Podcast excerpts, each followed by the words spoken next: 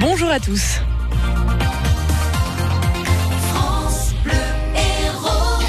C'est avec vous l'actualité euh, Claire Moutarde, l'actu dominée ce matin par les regrets de la mère jugée pour avoir tenté de tuer son fils. Oui, les regrets et la honte de cette femme qui a porté plusieurs coups de bâton sur son fils de 9 ans alors qu'il dormait avant de tenter elle-même de se suicider. Elle était très alcoolisée, prenait des médicaments pour sa bipolarité le soir des faits, c'était en décembre 2015. Et hier, à l'ouverture du procès, eh bien, elle a eu la parole et elle n'a pas essayé de minimiser le crime qu'elle a commis, Salam Daoui. Dès les premières minutes de ce procès, Lila dit haut et fort qu'elle se considère comme un monstre. Ce que j'ai fait est horrible. C'est une femme aux cheveux très courts, lunettes rondes, pas très grandes, et l'allure sportive. Très vite, elle éclate en sanglots. La seule chose qu'elle espère, dit-elle, c'est qu'un jour son fils lui pardonne, même s'il ne veut plus jamais lui parler.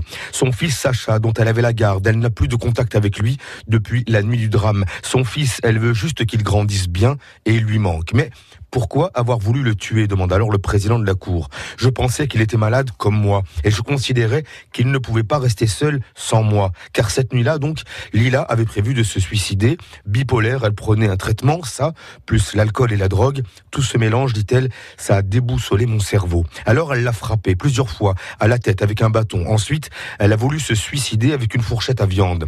C'est extrêmement rare de juger une mère qui porte atteinte à son enfant, fait remarquer le président en rappelant qu'une tentative d'infanticide peut être puni de la réclusion criminelle à perpétuité. il était prévu que le petit Sacha assiste au procès, mais il a tellement redouté ce moment que finalement il a été hospitalisé. On connaîtra le verdict jeudi.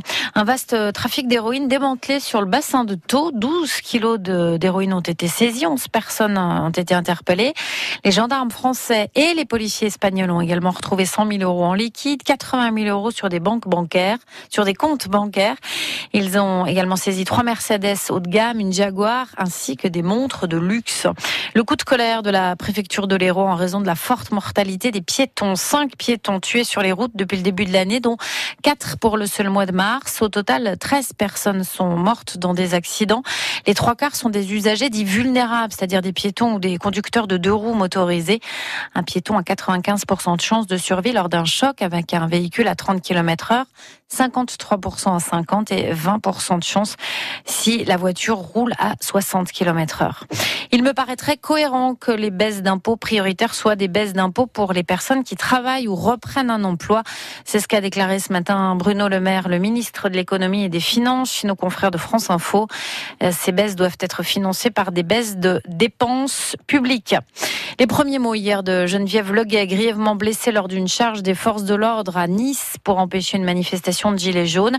Macron n'est pas un exemple de sagesse, mais de mépris et de violence, dit-elle. La militante d'attaque a expliqué à nos confrères de France Bleu Azur qu'elle pensait avoir pris un coup de matraque sur la tête. Elle attend de pouvoir le prouver.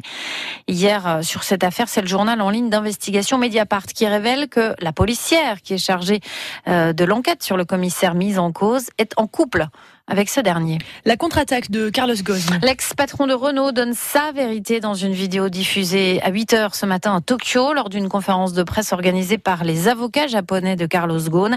Une vidéo de 9 minutes enregistrée au Japon juste avant son retour en prison et dans laquelle il s'exprime en anglais. Carlos Ghosn, il réclame son, il clame une nouvelle fois son innocence, Pierre Parent. Je suis innocent, dit-il dès le début de l'enregistrement. Carlos Ghosn se dit victime d'un complot et d'un coup de poignard dans le dos.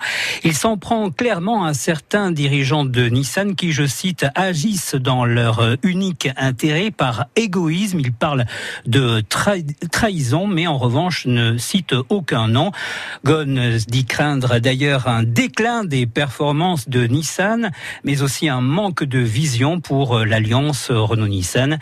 Euh, Ghosn parle de son espoir d'avoir un procès euh, équitable. J'ai la chance d'avoir trois avocats très compétents autour de moi, mais, dit-il, ces avocats ne partagent pas sa sérénité sur le fait d'avoir un procès juste. Une vidéo dans laquelle Carlos Ghosn va jusqu'à même dénoncer un complot.